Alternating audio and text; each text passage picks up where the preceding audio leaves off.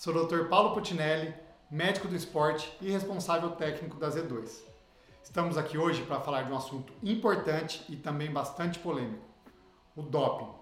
Mas ao invés de trazer o assunto de uma maneira negativa, com apontamentos, discurso de ódio e aquela generalização superficial, a nossa ideia é abordar o tema com informações relevantes, um conteúdo científico, para possivelmente tirar todas as suas dúvidas e assim você conseguir buscar a sua melhor versão de uma maneira saudável. Então se liga nos próximos pontos. Vamos aos fatos. O uso de substâncias proibidas no esporte amador é sim uma realidade e temos como provar. A organização do Ironman da Alemanha desenhou um estudo científico.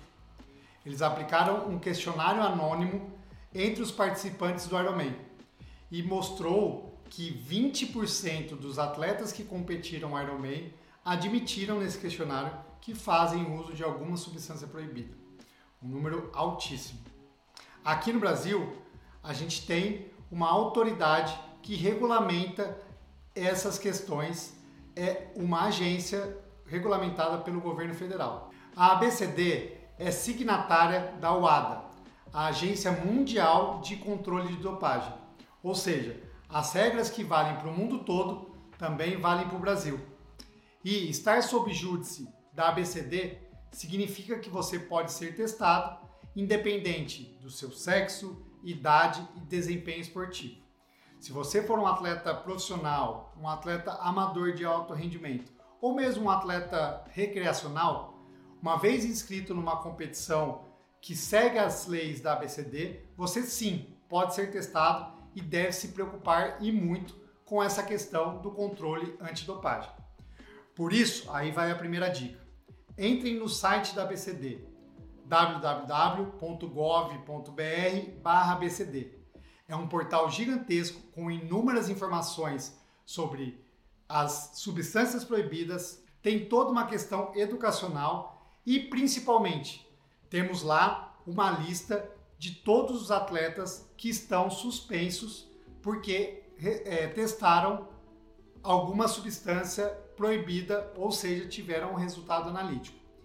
A lista de atletas suspensos engloba atletas profissionais e amadores e lá constam nome, substância e a pena que foi, que foram, que foi submetida de acordo com as regras em julgamento.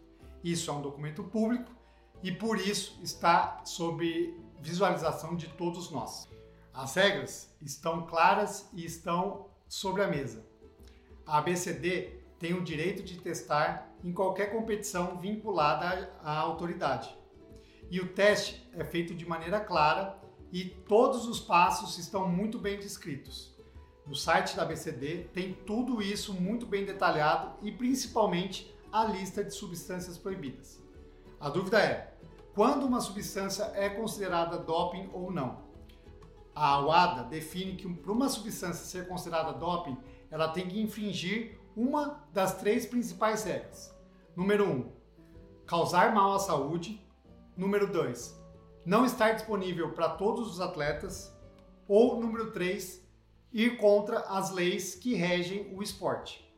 Se essa substância ou método infringir alguma dessas três leis, ela entra na lista e, portanto, passa a ser considerada uma substância proibida. O teste ele pode ser realizado durante a competição ou fora de competição. De maneira geral, a grande maioria dos atletas amadores só são testados em algumas competições e algumas competições específicas. E não é só os melhores que são testados. O teste pode ser feito de, eh, de forma aleatória ou ainda sob alguma questão relacionada à denúncia. Então fiquem atentos muito a isso e todas as regras. A lista está disponível no site da BCD, também no site da UADA e por último, aí vai a segunda dica, existe um site chamado globaldraw.com.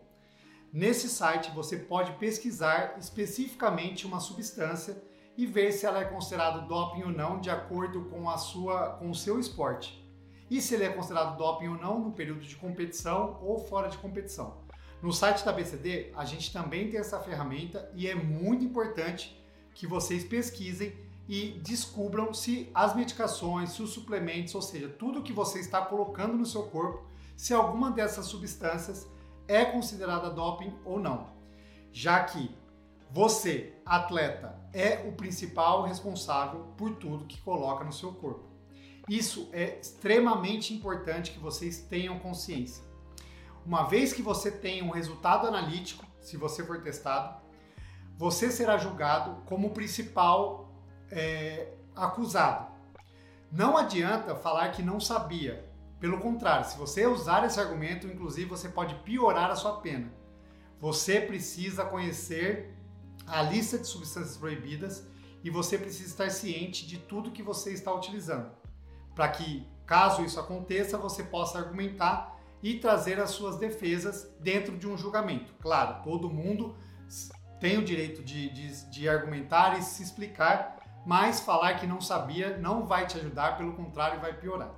Mas estar na lista de substâncias proibidas não exclui 100% a necessidade de você utilizar alguma substância, uma vez que há uma indicação médica.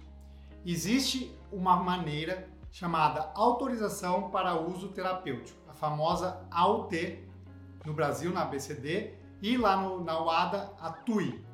Essa autorização ela acontece quando o atleta, seja ele profissional, seja ele amador, tem uma necessidade médica de utilização de alguma substância considerada doping.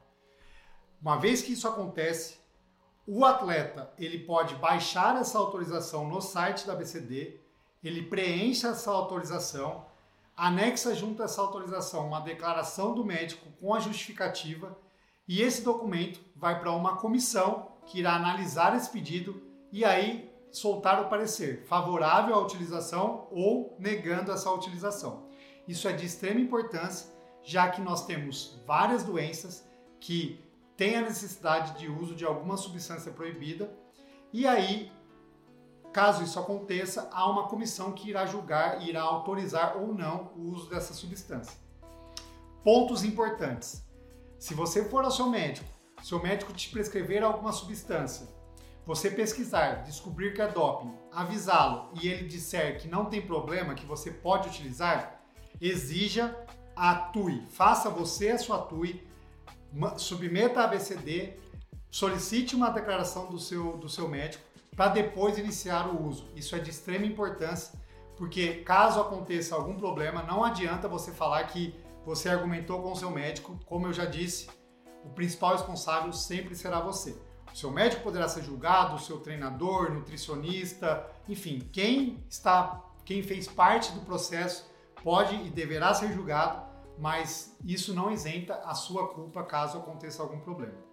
Mas, como eu disse antes, a ideia desse vídeo não é julgar, pelo contrário, é trazer informações. Então vamos a alguns exemplos. Exemplo número 1: um, testosterona. A testosterona é proibida e não deve ser utilizada em qualquer via.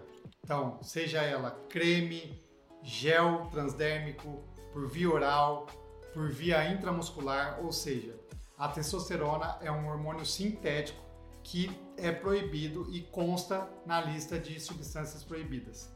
E seja ela uma substância análoga, bioidêntica, SARMs, enfim, qualquer hormônio sintético da família da testosterona é proibido. Mais uma vez, caso você tenha uma indicação médica, seja por qualquer discussão e qualquer análise do seu médico, solicite para ele que faça uma AUT, que te ajude a preencher a AUT, para que você consiga a autorização caso tenha uma indicação precisa do, do ponto de vista médico. Outro exemplo bastante relevante: os analgésicos. Existem alguns analgésicos que são doping, que são substâncias proibidas, principalmente os analgésicos mais potentes, morfina, ou seja, os, os, os remédios, os analgésicos que têm maior efeito e podem trazer dependência, podem trazer algumas outras alterações e por isso são considerados doping. Terceiro exemplo bastante comum são as substâncias psicoestimulantes como por exemplo o famoso e que está na moda Venvance. O Venvance é uma substância que consta nas substâncias proibidas e só pode ser utilizado caso, caso tenha uma indicação precisa com autorização. E por último, um último exemplo também bastante comum são as drogas ilícitas, as drogas recreacionais, maconha, cocaína, anfetamina, todas essas substâncias licérgicas, elas constam na, listas, na lista e são proibidas.